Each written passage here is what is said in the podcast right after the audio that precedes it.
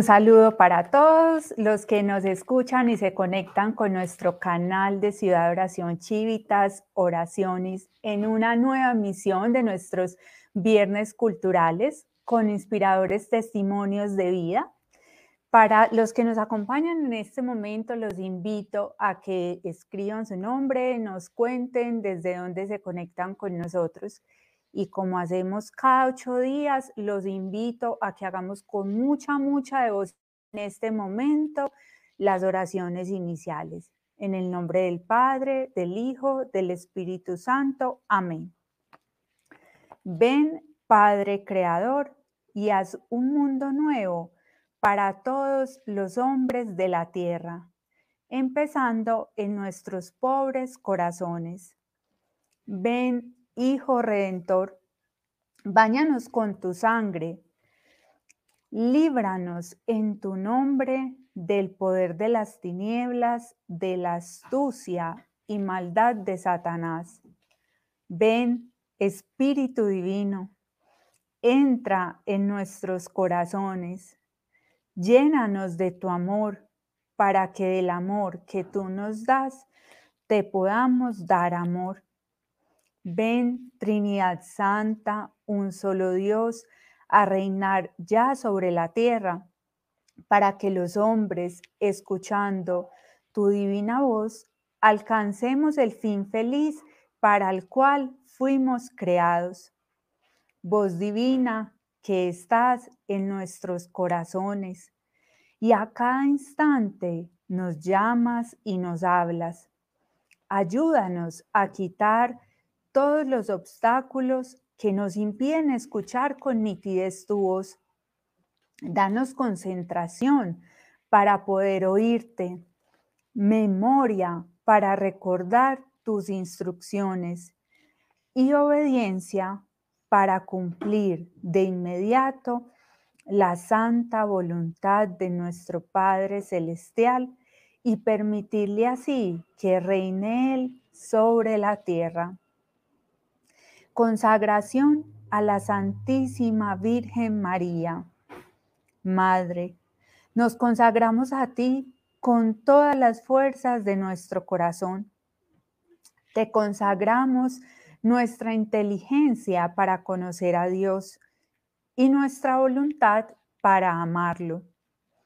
Ponemos en tus manos nuestro pasado para que lo limpies con la sangre de tu Hijo Ponemos en tus manos nuestro presente para que lo protejas y sostengas. Ponemos en tus manos nuestro futuro para que lo orientes hacia Dios. Especial protección te pedimos a la hora de nuestra muerte para que nos lleves de la mano ante la presencia de tu Hijo y así gozar de Él eternamente en el reino de los cielos. Borra, Señor, mi pasado, cuida mi hoy, prepara mi mañana. Oración para pedir la gracia de Dios. Señor, no apartes de nuestros ojos la gracia con la que hallaste a María. No apartes de nuestros oídos la gracia con la que ella te escuchó. No apartes de nuestros labios la gracia con la que ella te respondió. No apartes de nuestro corazón la gracia con la que ella te amó. Señor, danos la gracia y hemos de obtener la salvación. Mater Civitatis. Regina Civitatis. Jesús, María y José mantener nuestra casa Gracias Padre, gracias Hijo, gracias Espíritu Santo. Gracias Santa, solo Dios, por haber Ángeles y querubines dicen, santo, santo Dios, Santo fuerte, Santo inmortal. Ten misericordia de nosotros y del mundo entero. Amén. En nombre del Padre, del Hijo, del Espíritu Santo. Amén. Bueno, ya que terminamos la oración y tenemos a nuestro invitado acá. Bienvenido César, qué alegría tenerte en este espacio. Hola Norita, pues, saludos para todas las personas que nos eh, siguen a través de esta transmisión que estás haciendo. Te agradezco por la invitación y te agradezco también por, el, por este programa que ya se ha vuelto eh, un referente para todos los viernes con testimonios muy interesantes. Y gracias por invitarme el día de hoy. César, pues la verdad es que es un regalo poder escucharte hoy y conocer las cosas hermosas que el Señor ha hecho en tu vida, tu experiencia en Dios, cómo Dios se ha transformado y te ha llenado de tantas bendiciones, frutos de su amor. Entonces, para los que no te conocen, César, eh, te voy a presentar. César Andrés Pavas Tavares, profesional en comercio exterior tiene una especialización en finanzas y mercados de capitales. Su trabajo profesional se ha enfocado en el sector agroexportador, floricultor, el sector financiero, asesor del Ministerio de Agricultura, empresario y actualmente como gerente general para Colombia en una multinacional de producción y comercialización de aguacates. Casado con Adriana Upegui hace 14 años, padre de siete hijos y lleva 15 años en los medios de formación de Ciudad Oración. César recibió la invitación de su novia a unas clases de formación. Nunca se imaginó que esa invitación le iba a cambiar la vida hoy puede decir que el amor de Dios es magnánimo porque lo ve en su vida a cada momento. Y ahora sí, después de esta presentación, pues le vamos a dar inicio a esta charla. Y César, eh, para iniciar, cuéntanos un poco de ti, cómo era tu vida antes de llegar a Chivitas, ¿tenías algún interés en las cosas de Dios? O, mejor dicho, cuéntanos tú, ¿cómo era tu vida? Ahora, yo me considero hoy, hoy lo, en ese entonces no me consideraba un mediocre, antes me creía un hombre muy bueno. Pero hoy yo creo que sin lugar a dudas era un hombre eh, mediocre, muy mediocre espiritualmente y muy mediocre en muchas cosas. Eh, un hombre común que pensaba que el éxito era acumular conocimientos, información y acumular logros a nivel profesional em, que satisfacieran, que, de alguna manera les nos satisfacieran pues como el, el ego, primero que todo el ego, segundo el, el placer y el tener. Entonces, era un hombre del común, yo digo, era un hombre del común sin, unos fundamentos espirituales fuertes. Tenía unos fundamentos, mm, una formación, una muy buena formación de hogar em, católico, nací en un hogar católico de unos padres em, que, me, que, me, inculcaron el amor por la oración y el amor por, por los sacramentos, pero em, vividos en ese, en ese entonces, los vivía de una manera muy, muy olímpica, pues realmente sin sentido. Eh, más como por cumplir, por costumbre, por una, un poco el desconocimiento que me llevaba a creer de verdad que, pues, que era un hombre muy bueno porque no mataba ni robaba, pero, pero que al final, pues realmente sí tenía unos vacíos em, a nivel ya de formación eh, mental, doctrinal, espiritual, muy fuertes entonces, ese era yo antes de llegar a Chivitas. César, y eso que tú nos cuentas, pues es, el común, ¿cierto? Es algo que vemos en cantidad de personas, pues vemos que hay un vacío en formación y vemos que también, pues eh, lastimosamente es que se ve la mediocridad y se ve también que se, nos creemos buenos cuando en realidad estamos tan alejados de Dios. Pero como Dios es tan pedagogo y es un maestro, es tan hermoso, va con calma, a su ritmo, y sabe por dónde ir, por dónde meterse, cómo cautivarnos. Se valió en tu caso de tu novia, de la novia que tenías en ese momento, por, pues por decirlo así, se valió de ella para atraerte hacia él, hacia sus caminos. Cuéntanos tú mismo, César, cómo fue esto, cómo llegas a Chivitas. Mira, eh, ahorita en ese vacío que, que yo tenía de Dios, y, vacíos, los, los, que te decía hace un, hace un minuto, pues de muchos vacíos. Mm, yo tenía la costumbre de que cada ocho días tenía que buscar una fiesta con los amigos. Los amigos los tenía en la propia empresa. Yo llevaba tal vez unos ocho años, siete, ocho años en una empresa eh, productora y exportadora de flores y tenía mis amigos dentro de la misma empresa con los que cada ocho días teníamos que armar una, un programa de cabalgatas, de, de fondas, de trago, de rumbas, porque, porque yo sentía realmente un vacío. No, yo sentía que tenía que salir a, a botar esa adrenalina eh, buscando tal vez encontrar en algún momento algo de paz y de felicidad.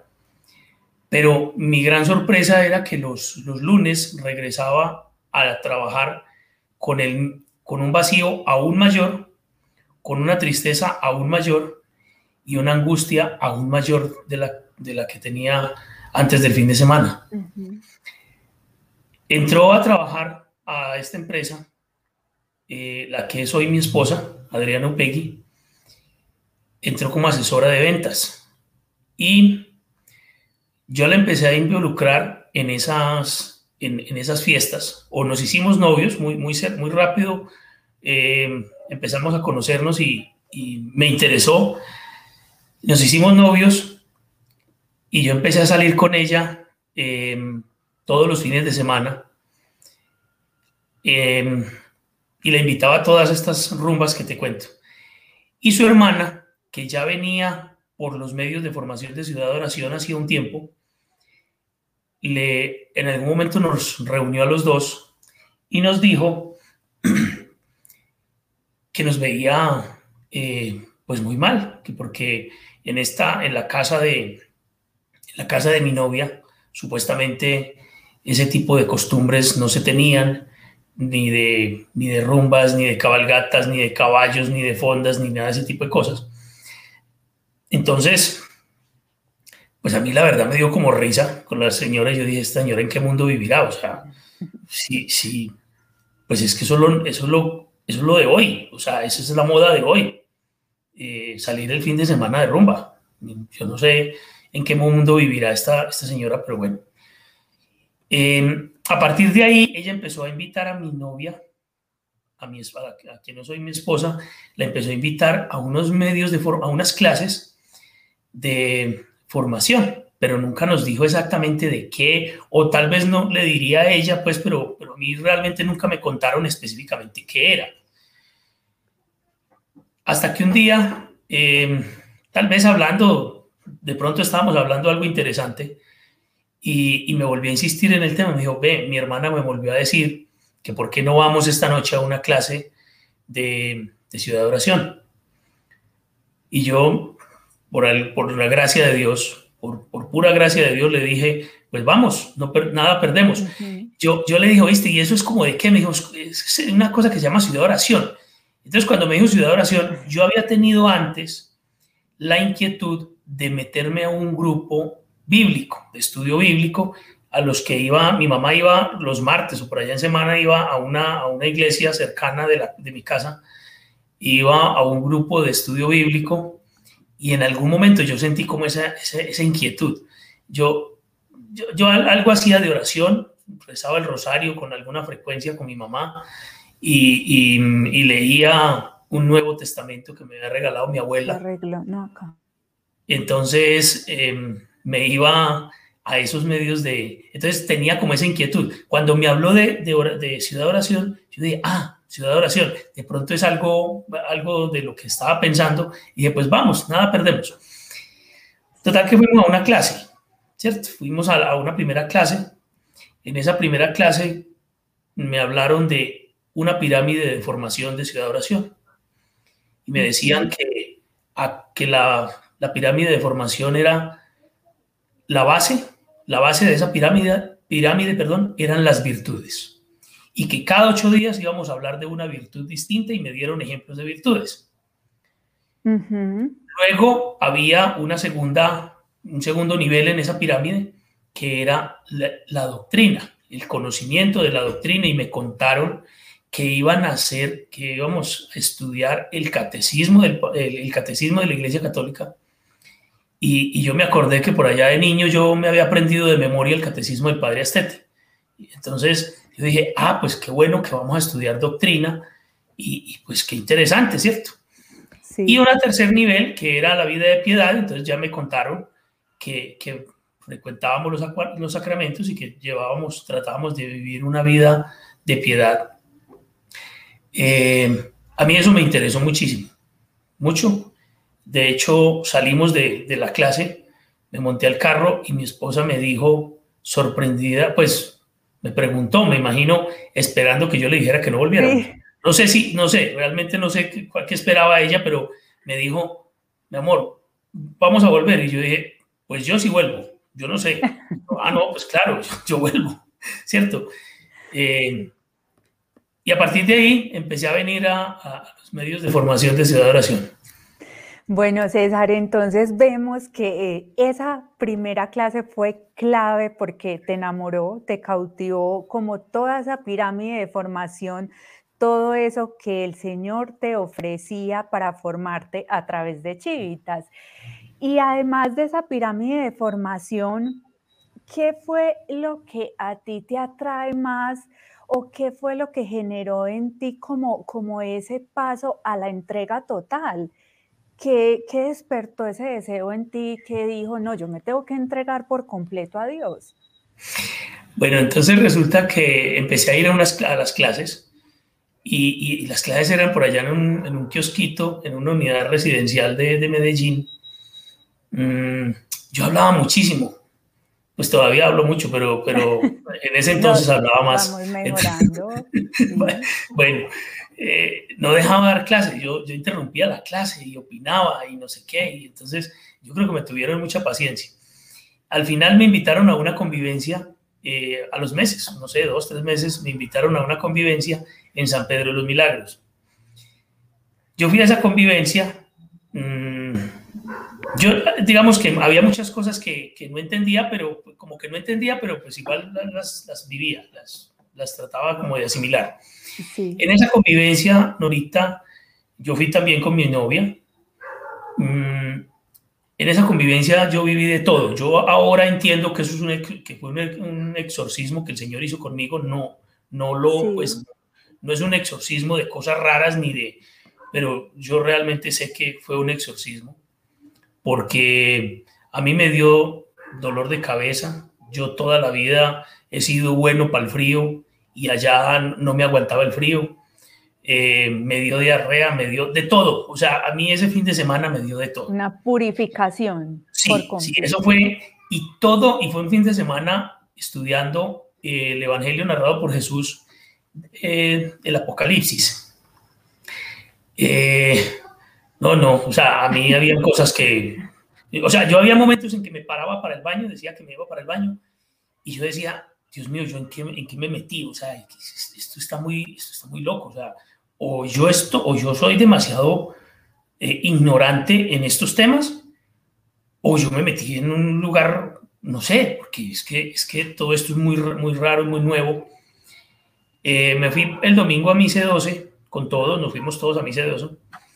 Y llegó un momento, yo no sentía paz, la verdad no, no sentí un, un minuto de paz. Me acostaba y yo creo que soñaba y y tenía pesadillas, eh, sudaba, dormido, o sea, fue, una cosa así de verdad fuerte.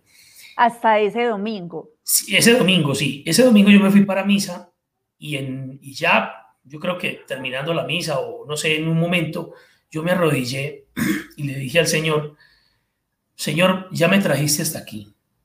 Si realmente esto es algo que me conviene y, lo, y es para mí, ayúdame a entenderlo y ayúdame a, asimilarlo porque la verdad esto me está, pues esto me, me está costando mucho.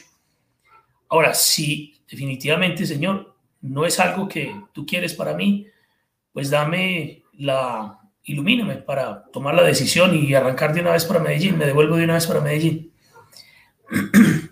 Eso fue como un momento de, de oración que yo tuve y de pronto cerré los ojos y empecé a sentir mucha paz, como, como que me empecé a relajar y empecé como a, a pensar, yo, pero, pero, y, y ¿cuál es el problema? O sea, es que nadie me está obligando a estar aquí, pero tampoco me están diciendo nada eh, raro ni contrario a lo que realmente, pues como el sentido común y las cosas como debían ser. Lo que pasa es que no lo estoy entendiendo. No sé, hubo un momento, yo tuve un momento ahí de oración y lo viví. Em, eso, eso pues realmente me llenó de mucha, de mucha paz. Yo salí con una paz increíble de esa, de esa, de la, de la Santa Misa. Y en ese momento dije, listo, esto es definitivo. Por la tarde incluso salimos de la convivencia. Eh, esa tarde estuve muy tranquilo. Salimos de la convivencia y de camino a Medellín, mi esposa me preguntó cómo, cómo, pues, cómo viste todo. Yo dije, yo salí feliz y yo aquí vuelvo. Y yo a partir de mañana corto radicalmente con todas mis malas amistades del mundo que me invitan a tomar trago, que me estaban esperando este fin de semana para que fuera a montar a caballo con ellos y que me escribieron todo el fin de semana. Eh, a partir de mañana, si me toca cortar radicalmente con ellos y no volverles a hablar, no les vuelvo a hablar, pero yo le voy a hacer caso, voy a hacer caso a Dios y voy a hacer caso a todo lo que me enseñaron este fin de semana. Yo salí feliz y ese, yo creo que ese fue como el, punto de partida. Y además de eso, de esa convivencia que fue clave, porque me contabas que era, pues que era una convivencia también muy luchada, porque eras tú bregando a concentrarte y en el celular llamadas de tus amigotes del mundo, y estamos en una cabalgata, entonces claro, la lucha se intensificaba. Además de esa convivencia donde el Señor te da la gracia de entender muchas cosas, hay un detalle muy importante, César, en tu entrega que te hace entender muchas cosas y bajar muchas luces al corazón y es la generosidad. Háblanos de esos primer, o de ese primer año, el paso a la generosidad, porque es un paso donde a ti te hace abrir las entendederas, como, como se dice. Bueno, mira, Norita, yo en ese, en ese proceso empecé a tener asesoría espiritual. Eh, hice una buena confesión. Después, yo creo que antes de esa convivencia yo había hecho una confesión. Te cuento que mi primera confesión, me levanté a las 3 de la mañana a hacer mi, a hacer mi examen de conciencia. Terminé a las 7 de la mañana, me fui para una iglesia, me arrodillé a las 9 de la mañana a confesarme y terminé a las 11. O sea, el sacerdote se tenía que ir a celebrar misa de 10 y me dijo, yo tengo que ir a celebrar misa de 10, participe de la misa, comulgue, pero usted y yo no hemos terminado. Es, necesito que cuando yo termine, me espere aquí porque tenemos que terminar. Yo le conté tantas cosas, pues, usted imagina una charla de cuatro horas, o sea, cuántas cosas puede uno acumular en su vida personal. Eh, que necesita cuatro horas para contarle al sacerdote. O sea, eh, eh, es un tema, es un tema fuerte. cuatro horas, perdón, dos horas. Entonces, es un tema fuerte. O sea, realmente yo, yo, llevaba una vida y me creía supuestamente, como te digo, muy bueno. Entonces, pero ahí descubrí, empecé a descubrir muchas cosas. Con esa asesoría espiritual pasó algo. El asesor me decía, eh, sé generoso con las cosas de Dios. Y la idea es que seas, ah, yo le dije, pero yo soy generoso. Me dijo, sí, pero la idea es que lo seas con tu carisma, con la caridad empieza por casa. Eh, yo le dije, ah, bueno, ok, yo tengo una, yo patrocino por allá unos niños pobres en una cosa que se llama Misión Mundial. Ellos me hacen un débito automático a mi cuenta de ahorros cada mes eh, yo voy a cancelar esa, esa, esa suscripción y, y, voy, y entonces el aporte que hago a esa, a esa causa lo voy a hacer a Ciudad de Oración, lo voy a hacer a, a las cosas, a esta obra de Dios. Entonces, el, me acuerdo que el asesor se, se, se ríe y me dijo, oíste, ¿de cuánto es ese aporte? ¿Cuánto estamos hablando? Y dije, no, son como 30 mil pesos mensuales. El hombre se rió y me dijo, oiga, pero póngale otro cero a eso. Y cuando me dijo, póngale otro cero a eso, yo, yo como que me quedé pensando y yo, eh, pero eso, eso ya es como un 10% de mi sueldo, creo yo, ¿no? O sea, eso es como mucha plata. Pero bueno, yo no sé, en su momento le dije, bueno, va, vamos a ver qué hago. Eh, empecé a entender un poco por qué y yo decía, es que realmente las cosas de Dios se sostienen, hay que sostenerlas con, con trabajo y con, y con oración y con trabajo y con, y con aporte. Y, y, yo decía, pues es que esta es una, una causa, al principio yo no lo entendía, yo decía, eh, y esta gente que hace con toda esa plata, pues imagínate, 300 mil pesos, yo decía, ¿qué van a hacer con toda plata?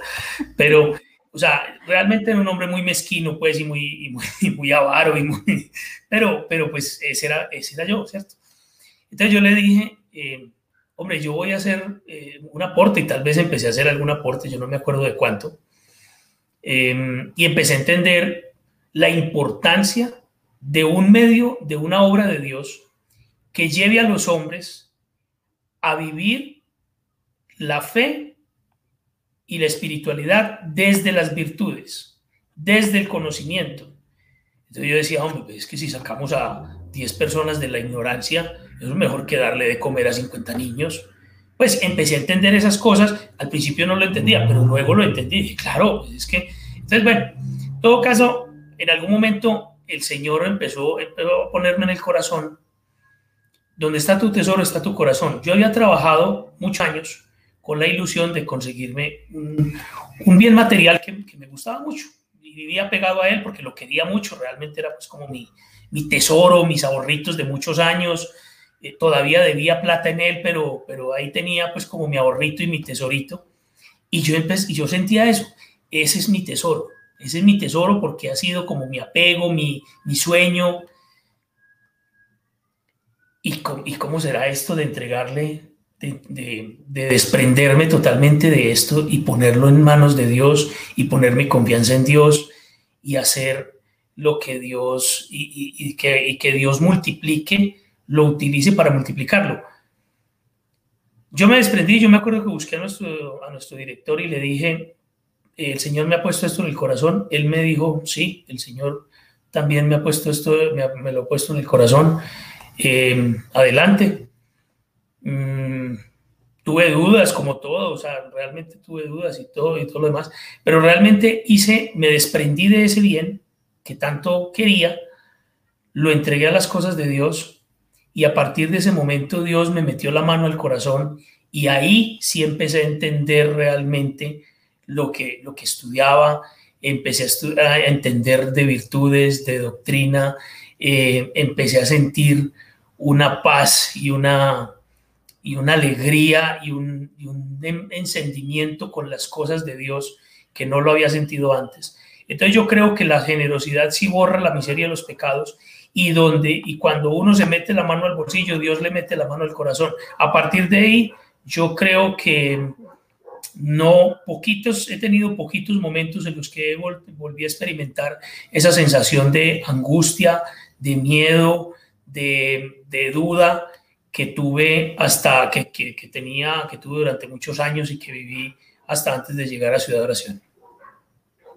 César, y además de eso, el Señor no se ha dejado ganar en generosidad, pues se ha visto en todo en tu vida, pues y por todos lados, pues empezando por los hijos que te ha dado, ¿sí? Que a falta de uno te ha dado siete. Y precisamente te quería hablar de eso porque te casas entonces con esa novia que te invitó, con Adriana, eh, conforman un hogar en Dios, un hogar muy lindo, eh, que gracias a la formación de chivitas y al conocimiento de la doctrina, eh, se casan formando ese hogar de cara a Dios. Fruto de esa unión en Dios, tienen siete hijos, como lo decíamos ahorita, Cuéntanos qué ha significado para ti ser padre y tener una familia numerosa. Bueno, entonces ya empecé a escucharla, aprendí a escuchar la voz de Dios. Yo no sabía que ese deseo que sentía de, de felicidad, ese anhelo de felicidad que sentía, ese anhelo de paz, ese anhelo de tranquilidad y de gozo, era la voz de Dios invitándome a conocerlo, invitándome a dejarme amar de Él. Yo no sabía que esa era la voz de Dios. Entonces aprendí a escuchar la voz de Dios y empecé a poner y empecé a consultarle al Señor todo, todo. Eh, empecé a consultarle sobre, sobre la que era mi novia. Eh, el Señor me dio la, me, empezó a dar luces sobre mi matrimonio. Me, y, mi asesor, yo todo lo consultaba, luego lo llevaba a mi asesor espiritual y a nuestro director. Entonces, y me confirmaban esas luces, me confirmaban que, que, por ahí era pues como que esa era la forma como Dios mm, se comunicaba y nos dejaba saber su voluntad. Eh, me casé con, con la que soy mi esposa felices, o sea, realmente yo te puedo enumerar prodigios y milagros en cuestión de dos, tres meses que, que para mí todavía son increíbles, o sea, el Señor por esa, por, por esa obrita pequeñita de generosidad, yo te digo que era una, una tontería, era una bobada, comparado con todo lo que Dios hizo conmigo. Eh, y ese testimonio de generosidad, pues me sirvió para, entender muchas cosas. Cuando yo llegué, cuando yo le dije a, nuestro, a mi asesor que me quería casar, me dijo, pero si te vas a casar es para traer los hijos que Dios les quiera mandar, es para traer a los hijos al mundo con amor y los que Dios les mande. Y le dije, oye, ¿y cómo sale eso? O sea, ¿y, cómo lo sostengo? ¿Y con qué lo sostengo? ¿Y con qué sostengo un hogar? ¿Y con qué sostengo una familia, una casa? Eh, me dio una clave que ha sido mm, fundamental y que me ha servido muchísimo en momentos de, duda o lo que sea. Donde Dios, donde los esposos ponen el amor, Dios pone el vino, me respondió. Y Dios proveerá, porque Dios cada, a cada hijo lo manda con su dote. Como decían los abuelos, cada hijo trae su arepa bajo el brazo. Y yo confié, yo le creí, dije, voy a, voy a, creer en estas palabras que me dice mi asesor y voy a confiar en el Señor. Eh, lo había entregado todo, lo acababa de entregar absolutamente todo, todos mis ahorros, todos mis tesoros y todo lo, había entregado. Y el Señor, en cuestión de dos o tres meses, me, me mandó los negocios que nunca me había mandado en la vida. Y yo creo que desenfundó todo lo que había, lo que, me, lo, que yo había frenado, yo había frenado la mano de Dios durante muchos años. Y el Señor tenía preparados un montón de regalos para mí que yo no, sabía que era de esa manera. Eh, el Señor lo único que hizo fue darme regalos y regalos y regalos. Entonces, cada hijo ha sido un testimonio de eso, Norita, porque yo hoy con siete hijos, puedo dar fe de que realmente no es uno el que trae los hijos al mundo y no es uno el que los sostiene, no es el hombre, no es el papá y la mamá, es Dios, es Dios el que sostiene los hijos. Y puedo decir sin, con, con muchos detalles que cada hijo ha traído literalmente regalos increíbles para todos, para, para mí, para mi esposa, para, para la familia. Yo incluso ya cuando íbamos por allá como en el cuarto quinto hijo, cada vez que mi esposa me decía que estaba en embarazo, yo me ponía feliz porque, porque uno no deja de ser interesado y, el hombre, pues lamentablemente, esa es nuestra naturaleza. Yo, yo me ponía feliz porque, porque sentía, Dios mío, qué regalo me irás a dar, qué regalo me irás a dar tan hermoso que me estás mandando otro hijo. Eh, realmente ha sido una providencia desbordada totalmente desbordada porque nunca hemos pasado un, hemos, nunca hemos pasado una necesidad, nunca nos ha faltado ni el alimento, ni el vestido, ni con qué darle educación a los hijos. Eh, vivimos muy dignamente, gracias a Dios. Entonces, eso lo que Dios lo que ha hecho conmigo, lo que hizo conmigo fue, pues, traerme, cogerme en sus manos y, cargarme. Lleva 15 años cargándome y, y, sosteniéndome por completo, por completo. No, no tengo, no tengo otra palabra para describirlo y para decirlo. Dios me ha sostenido 15 años. Entonces no he sido yo. Esos siete hijos son fruto de, la gran providencia y del amor tan grande que tiene Dios por sus hijos. Y César, eh, con esto que nos cuentas, pues mira, pienso en algo, pues en la actualidad se siente un temor muy grande por tener hijos. Pues es la falta de fe, claramente, el miedo al futuro, las personas se llenan de miedo pensando cómo voy a sostener a mis hijos, eh, cómo voy a hacer para mantenerlos, si uno es difícil, cómo será si tengo más, en fin, tantas cosas que escuchamos. Tú que eres padre de siete hijos en pleno siglo XXI, que todos son menores de 12 años, podríamos decir que tú tienes la autoridad moral para decirnos realmente cómo son las cosas pues no, pues no nos hablas con teoría, sino con la experiencia real, concreta. Cuéntanos entonces, César, si son muy difíciles de sostener, ¿se ha quedado corta la mano de Dios en tu vida, en tu matrimonio, con cada hijo que llega? No, Norita, como te digo, eh, ha sido, con cada hijo ha sido un regalo, y regalos muy grandes. O sea, de eso que me llaman, pero, o sea, cosas caídas, realmente, uno puede decir caídas del cielo, porque de llamarme, de llamarme gente totalmente desconocida, que yo nunca en la vida los había conocido, y, alguien llamarme y decirme, oiga, usted, mm, alguna vez cuando, eh, por esos días que yo estaba esperando como mi regalo, y, yo, y yo siento cuando el Señor me lo confirma en el corazón cuando son sus regalos, entonces, Alguna vez alguien me llamó, un, empresario muy importante de este país, y me dijo, oiga, yo ando buscando a un exportador de plátano porque necesito empezar a, exportar plátano a Estados Unidos. Y me dijeron que usted podía hacer. Yo no tenía ni idea de plátanos, la verdad no sabía, no tenía ni idea de plátanos. Pero le dije, sí, sí, yo soy un exportador y, sé cómo exportarle y puedo exportarle unos, unos plátanos a Estados Unidos y, a partir de ahí empezamos a exportar uno o dos contenedores semanales en ese entonces.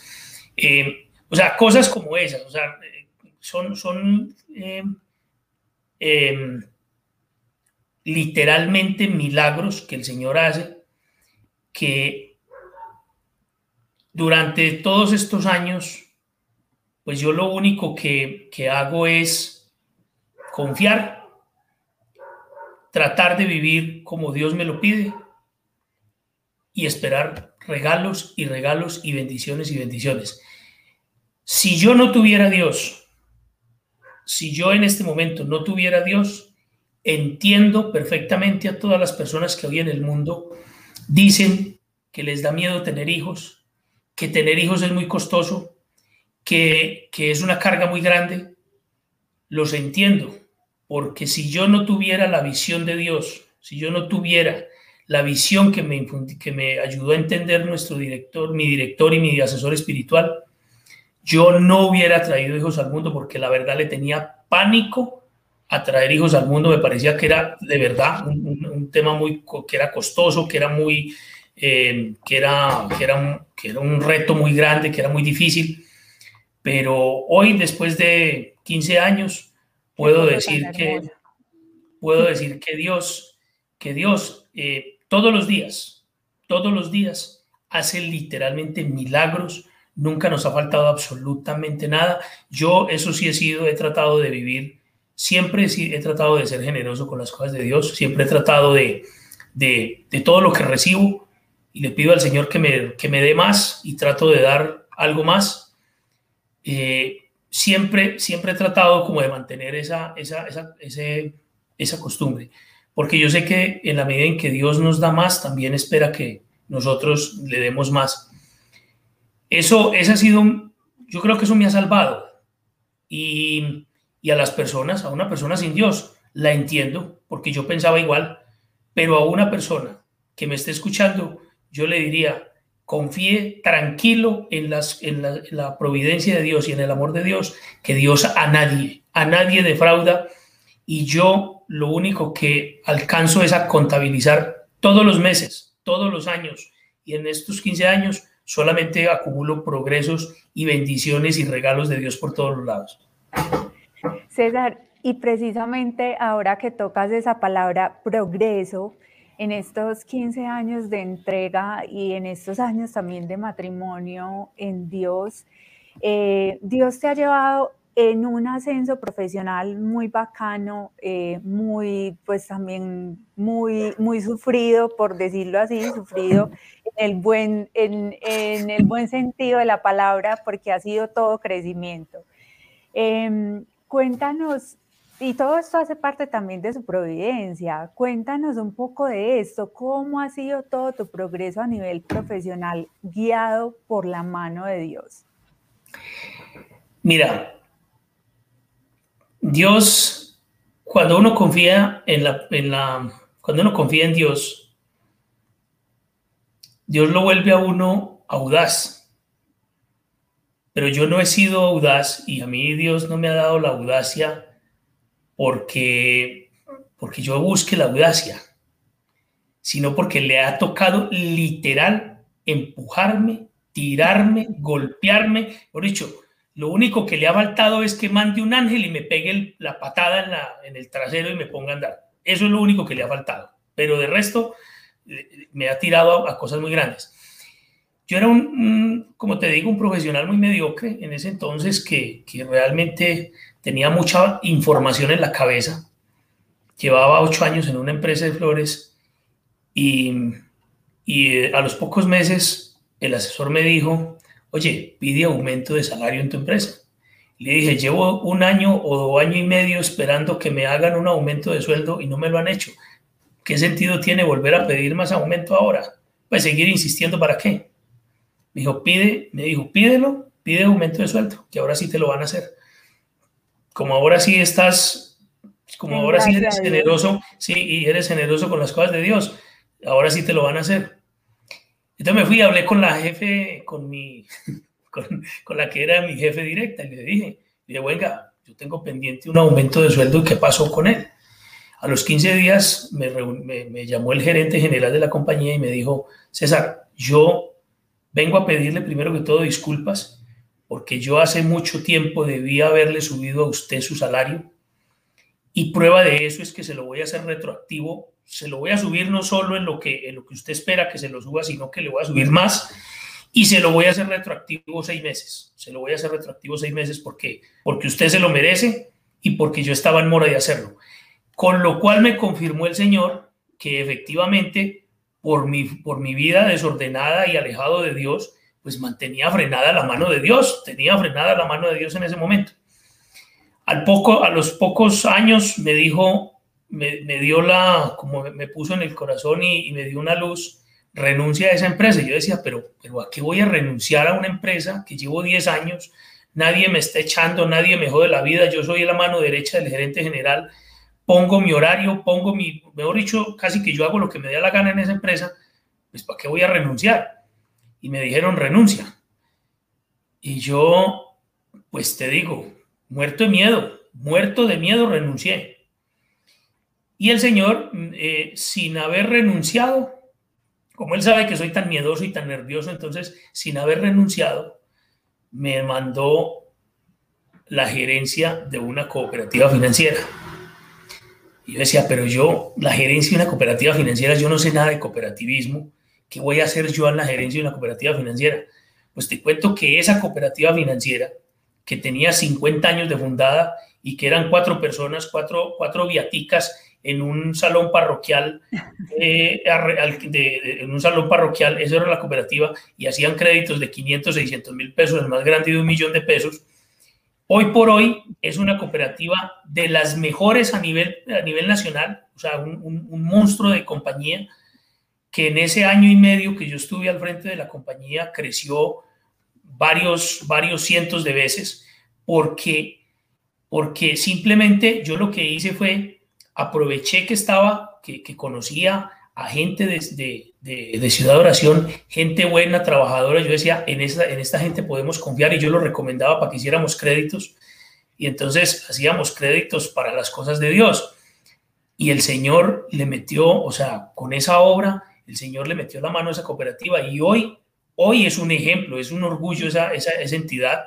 Eh, yo que, que no sabía cooperativismo, con lo cual el Señor me confirma una cosa, no es uno, no es, no soy yo, porque yo no sabía cooperativismo y yo no, nunca había sido gerente general de nada y me, y me puso de gerente general y eso fue el, la, la, la punta del iceberg, eso fue lo que catapultó a esa, a esa cooperativa a que saliera, a que se mostrara, a que fuera una, una entidad grandísima, porque hoy es muy grande, eh, con, unos, con unos objetivos hermosísimos y con una visión muy linda que pues gracias a Dios el Señor me ayudó a, a construir en ese momento. Entonces, esa, esa, ese tipo de cosas, pues yo de ahí, digamos, cuando ya estaba contento, cuando ya dije, ah, bueno, ya ahora sí le estoy como cogiendo el swing a esta vaina y, con estos resultados, pues todo el mundo me felicitaba. Yo dije, no, pues ahora sí le estoy como cogiendo el quick a la cosa. Me dijeron, renuncia renuncia a la cooperativa. Yo dije, pero hombre, ahora que sí le estoy cogiendo, que le estoy cogiendo gusto a la cosa, ahora sí renuncia. Y dije, no, pero y renuncia y lánzate de alcalde. Y yo, de alcalde, si yo nunca he hecho política, por Dios, ¿a qué me voy a? ¿A qué me voy a meter yo a hacer política? Bueno, renuncié, renuncié y me lancé a la alcaldía. Casi gano, ¿no? Casi, casi me gano una alcaldía sin, sin, sin pensarlo, pues, pero era porque el señor ya me tenía eh, como gerente general de una, de una compañía, la primera compañía exportadora de aguacates que tuvo Colombia. Ahí me metió en el, en el sector de, del aguacate, me sacó de flores, me llevó al aguacate. Esas son las jugadas que hace Dios con uno. Yo no estaba buscando aguacates. Un señor cualquiera me llamó y me dijo, lo invito a almorzar que le tengo una propuesta. Y me dijo, mire, yo a usted lo conocemos de flores, sabemos referencias suyas de flores, lo queremos como gerente general de una compañía para empezar a exportar aguacates. Y yo decía, y aguacates, ustedes no saben producir y yo no sé exportar, pero, pero arranquemos, o sea, vamos a hacerlo, confiando en Dios, como te digo, muerte miedo, porque es, es algo totalmente desconocido. César, y, hoy, sí. y hoy en día, pues porque ya, ya nos queda muy poquito tiempo, pero para poder dar como el salto, porque el trabajo que tienes hoy es un regalo magnánimo del Señor y para que no nos perdamos esa parte tan hermosa, cuéntanos hoy en día, ¿cómo fue ese regalo del Señor? Mira, de ahí, de esa empresa, yo salí a montar mi propia empresa, que era mi sueño. Ese era mi sueño, salí a montar mi propia empresa por allá en el año 2018. Y, y bueno, en, en, todo este tema de aguacate y todo esto, eh, en, en un, estuve un año en el Ministerio de Agricultura, como le decías ahora, eh, precisamente como en, el, en la Secretaría Técnica de la Cadena Nacional del Aguacate, promoviendo todo el tema de exportación de aguacates. En el año 2018 tuve una crisis muy fuerte, yo creo que fue la crisis, la que llaman eh, los psicólogos la crisis de, los, de la mediana edad, de los 40, eh, tuve una crisis muy fuerte, regresamos a Medellín, eh, regresamos a Medellín y yo vine, estuve realmente, tuve unos años me, muy, muy angustiosos, muy malucos porque, porque era, fueron, unos, fueron, fue un tiempo pues como difícil. Cuando regresé a Medellín, eh, en algún momento le dije a mi esposa, no, me llamaron unos amigos y me dijeron, tenemos, le tenemos la gerencia de una compañía muy grande de, producción de aguacate, le tenemos la gerencia de esa compañía. Lo queremos a usted gerente. Y yo les pedí un muy buen salario y, les di, y me dijeron que sí, que, que, arrancara. Y bueno, pues para mí fue un salvavidas y fue un salvavidas que le pedí al Señor. En ese momento yo sé que tal vez desconfié del Señor, de su providencia y de su amor. Y, y el Señor me mandó ese salvavidas porque sabía que lo necesitaba me lo mandó. Eh, y bueno, digamos, no sabía tampoco de producción de aguacates. Yo sabía de comercialización, pero no de producción de aguacates. Cuando ya le estaba cogiendo el tiro al cuento de producción de aguacates, eh, empecé a tener muchos, mucho, muchas tentaciones. Yo vivía, yo, yo, me iba toda la semana de mi casa, permanecía toda la semana en un pueblo y en ese pueblo empecé a tener muchísimas tentaciones. Eh, yo una vez le dije al Señor, me fui, un, me acuerdo, un sábado después de misa 12 y me quedé arrodillado ante el Santísimo, le dije, Señor, esto está haciendo más, yo siento que esto está siendo más fuerte que yo, o sea, me está ganando, me está ganando porque salgo de aquí con el propósito firme de no caer y de no, y de no buscar la tentación y cuando, y cuando llego a, este pueblo, eh, vuelvo y, o sea, soy como, como, como sin voluntad, ¿cierto? Sin fuerza, sin... Entonces le, le pedí al Señor, Señor, ayúdame, ayúdame porque no soy capaz, ayúdame porque no soy capaz. Al mes me echaron de la empresa. Entonces, al, mes me echaron de la empresa. Entonces, yo como que me quedé pensando, como que quedé pensando, yo, Dios mío, le pido que me ayude y me, y me echan de la empresa. Pero bueno, mira, me puse a hacer oración e, en ese, pues claro, a las 10 de la mañana me llaman y me dicen, oiga hermano, ¿sabe que entregue la gerencia que no, queremos más que usted sea el gerente? Ah, ok, listo, no hay problema, yo les entrego, dígame cuándo les entrego, no sé. Me fui a hacer oración. Y el Señor me decía, tranquilo, confía en mí. Este es un, este es un paso que tienes que dar, es un paso dentro, es un paso dentro de mis, dentro de mis planes. Eh, a las 7 de la mañana me llamó el dueño de una multinacional, de una empresa de Estados Unidos muy grande, de las, de, las más grandes del, del, sector, eh, me llama y me dice, venga, ya sé que usted, ya sé que usted no va a estar más con esta compañía, no se me vaya a ir para ninguna parte, que yo a usted lo necesito como gerente general de, de, nuestra compañía en Colombia.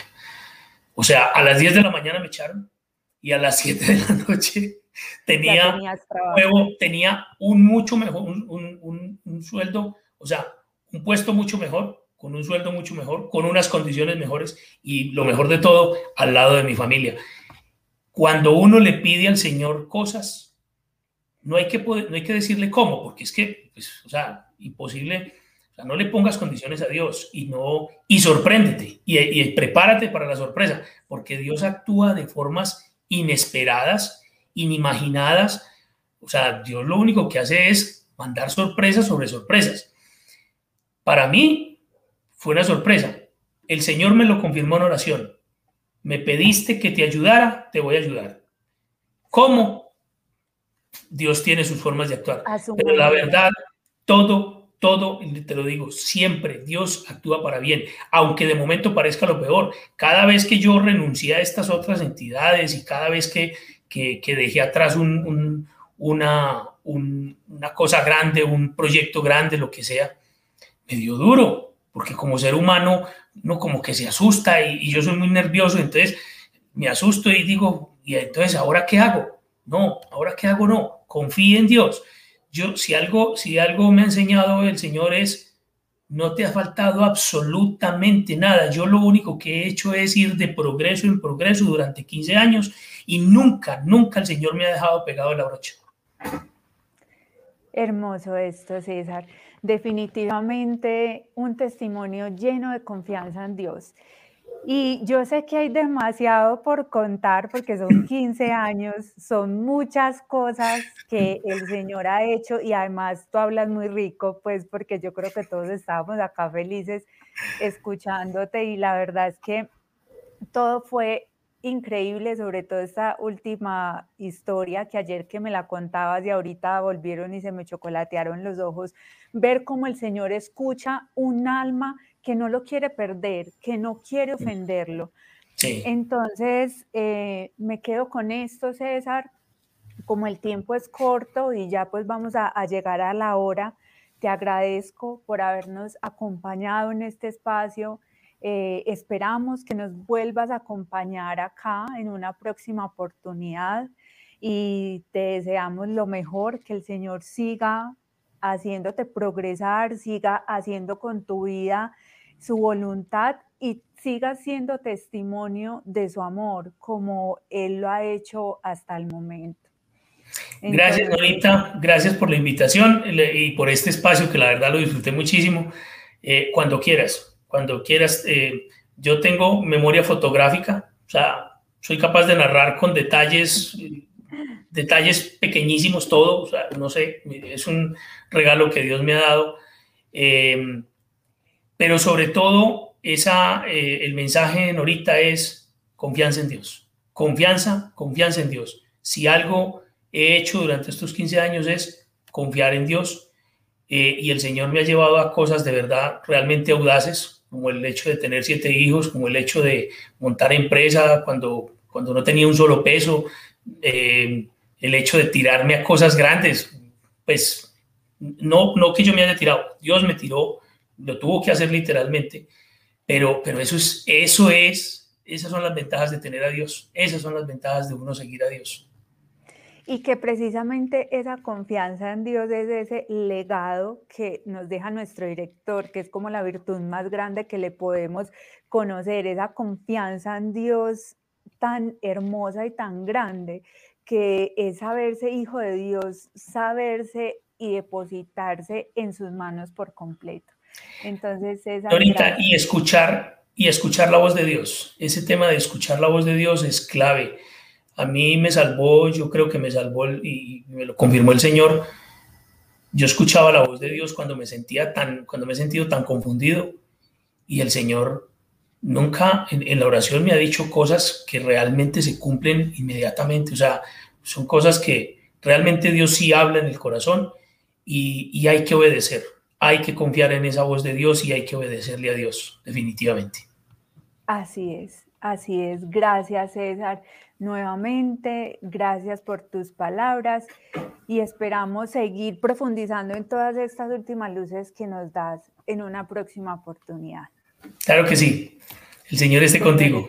Y con tu espíritu. Chao, chao. Chao. Bueno, terminamos hoy una entrevista muy linda, muy amena y la verdad con unas luces muy hermosas que yo sé que a todos nos pueden servir mucho para que eh, terminemos y mm, todo esto quede grabado en nuestro corazón, los invito a que hagamos la oración final al Santo Rostro. En nombre del Padre, del Hijo, del Espíritu Santo. Amén. Señor Jesús, te damos gracias porque nos dejaste en la sábana santa las señales de tu pasión y las huellas de tu santo rostro como un signo más de tu presencia bienhechora entre nosotros. Acompáñanos siempre con la luz de tu mirada protectora y enséñanos a escuchar tu voz divina. Ayúdanos a descubrir la santa voluntad de nuestro Padre Celestial en todos los sucesos de nuestra vida Uniéndonos contigo, pedimos al Padre que venga a reinar sobre nosotros, empezando en nuestros pobres corazones, por los infinitos méritos de tu pasión y muerte, pedimos al Padre nos conceda este favor. Señor, gracias infinitas por esta entrevista de hoy, por las luces que nos has dado por medio de la entrevista a nuestro hermano César. Te pedimos especialmente por el cumpleaños de Daniela, la hermana de Lina Gómez, por el cumpleaños de Juan Miguel Pardo, por el cumpleaños de Álvaro Castro, por el cumpleaños espiritual de Lina Martínez. Te pedimos también por la salud de, Álvaro Castro, por la salud de Lina Gómez, por la Magna Terranoa, el apartamento en Cartagena, por César, que cumple años el 31 de octubre, 15 años en Chivitas, por Chivitas, nuestro director, sus intenciones y la Junta de Gobierno. Así sea. Mater Chivitatis, Regina Chivitatis, Jesús, María y José. Gracias Padre, gracias Hijo, gracias Espíritu Santo. Gracias Trinidad Santa, solo Dios por habernos dado Ángeles y querubines dicen, Santo, Santo, Santo. Santo Dios, Santo fuerte, Santo inmortal. En el nombre del Padre, del Hijo, del Espíritu Santo. Amén. Te invitamos mañana a la clase que tenemos a las 7 pm, clase del Evangelio narrado por Jesús, clase también del libro El Rey David y las, y también de las instrucciones sobre el infierno. Es una clase muy linda para que no te la pierdas. También agradecemos a todos los que aportan generosamente para ayudar a sostener las labores apostólicas de Ciudad de Oración. Como vimos ahorita en el testimonio, la generosidad borra la miseria de los pecados. Entonces, aquí está pasando la cuenta corriente de Bancolombia para que hagamos nuestras aportaciones. Los esperamos en una próxima oportunidad. Chao, chao.